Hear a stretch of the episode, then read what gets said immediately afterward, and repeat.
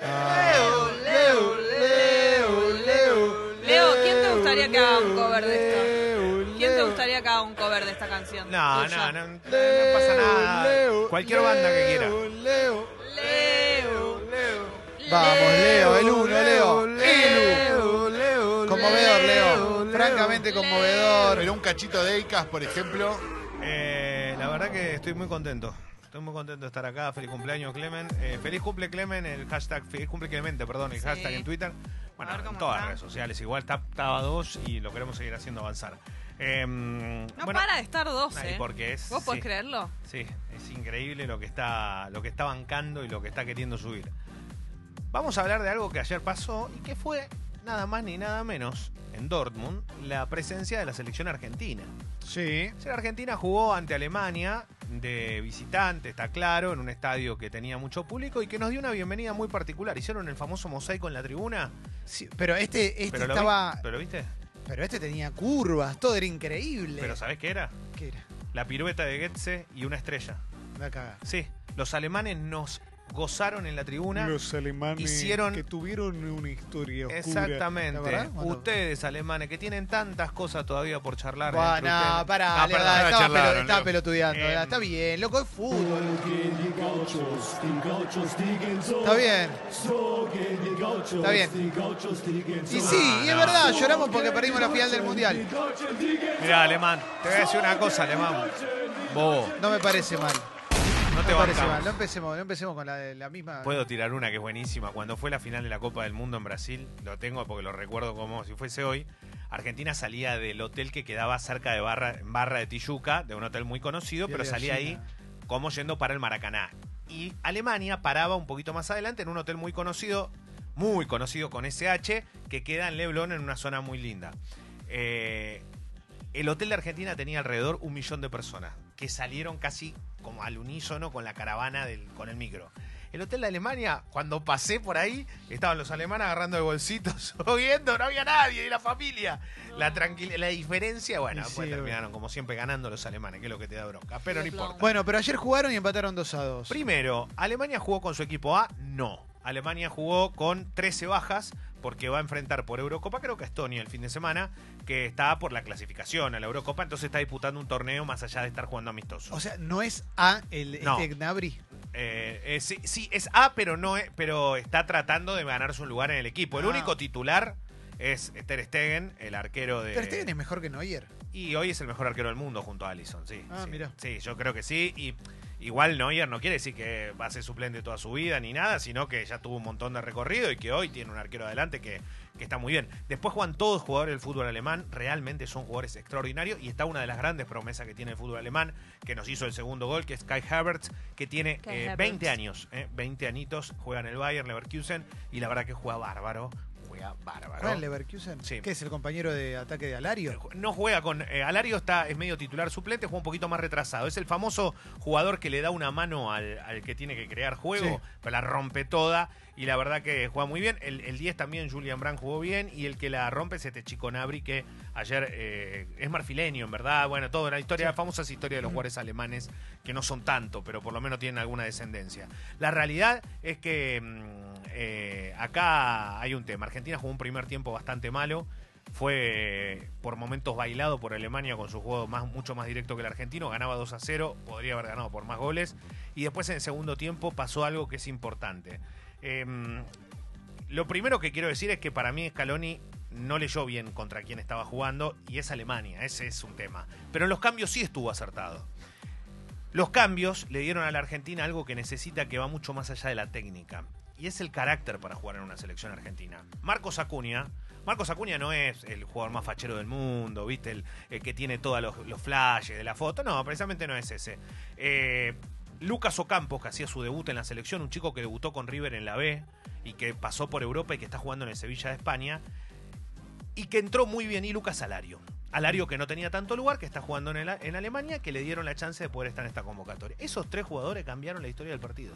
Pero de verdad, cambiaron la historia del partido. Tuvieron carácter, tuvieron decisión, fueron potentes cuando había que hacerlo. Los alemanes te arrollaban. ¿Sabes dónde estaba Dybala? Cada vez que lo tocan vuela por el aire.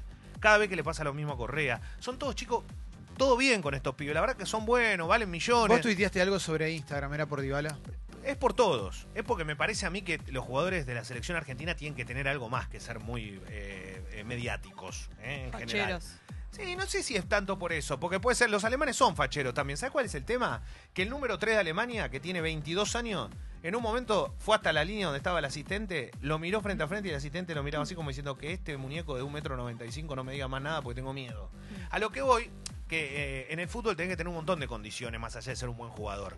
Y ayer, estos que jugaron demostraron que quieren estar. Jessica tiene otra pregunta, Leo. Una pregunta, pero así como hablamos de las cosas sociales que van cambiando, no sé, que las redes están en nuestra vida, todo, ¿no cambió también la vida de los jugadores en ese sentido como una nueva manera de vivir Es en que- la que está Ah, incorporado pero lo todo que, lo que me Pero, parece que lo ah, que plantea Leo es que hay algunos que en redes sociales son estrellitas y después cuando tienen que jugar a la Sí. pelota no juegan bien. Pero por eso digo, pero lo que digo ahora, que- ahora medio que no es, no es imposible de, de cambiar eso. No, pero lo que sí creo es que cuando tenemos que entender que Argentina no tiene jugadores en los mejores equipos del mundo, punto.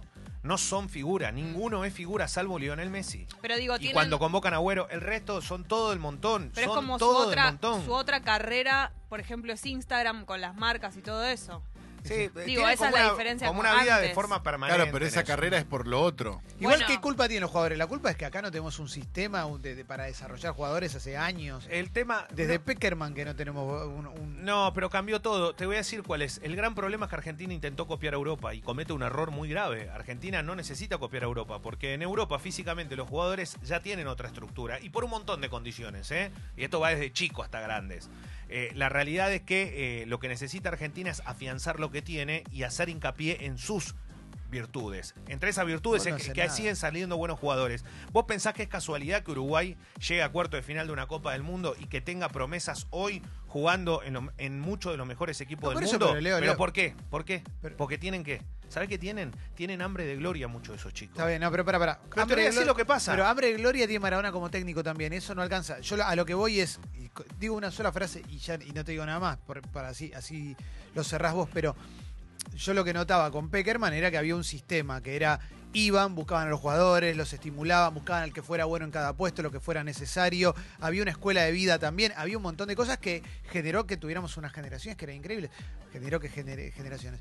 Pero ahora hace años que Pero igual. es una anarquía total. es- si sale una- uno de pedo, que salga. Fue una camada irrepetible. eh, y en esto, es ¿qué vas a hacer? O sea, te sale Messi, abuelo, todos juntos. Son varias camadas, porque ganó tres mundiales, es un montón. Sí, pero todos jugaron en la misma selección. A lo que voy es a eso. Terminaron confluyendo en una selección mayor y está bueno que pase. Hoy está, se está haciendo, no se está haciendo mal el trabajo en juveniles. Hoy se está haciendo bien el trabajo en Ahora, juveniles. ahora, ahora, pero para, para encontrar a esos, los tuvieron, para que estén los tuvieron que encontrar en algún Sí, momento. y- igual acá hay algo que cuando te digo hambre de gloria, todos tenemos hambre de gloria en lo que hacemos, pero ¿sabes cuál es la diferencia? En la forma en la que vos empezás a hacerlo y el recorrido que te lleva hasta llegar a un lugar. Eh, acá en la Argentina hay chicos muy confundidos, hay chicos con 18 años que recién empieza, que son todos fenómenos y que andan con un BM dando vuelta con un auto de 250 mil dólares cuando vos te das cuenta que no va, loco. No va, no va, ¿por qué? Porque cuando vos de tan chico tenés tantas cosas que te están todo el tiempo ofreciendo, haciendo esto, vos también te relajás por dentro. Y esto es muy loco porque termina siendo así. A todos les pasa lo mismo, hay una gran cantidad y lamentablemente no está bueno. Hay mucha gente rodando el fútbol que te lo destruye, porque destruye principalmente lo más lindo que tienen los jugadores, que es salir con otra fuerza y otro ímpetu. Cambio ahí, pero Argentina ayer jugó con un equipo eh, alternativo a Alemania. Lo bueno es que dejó una mejor imagen de lo que había arrancado. Terminaron convirtiendo Lucas Salario y Lucas Ocampos, eh, que, que mostraron ganas y que la verdad que cuando muestran eso en la selección está bueno para que lo sigan haciendo.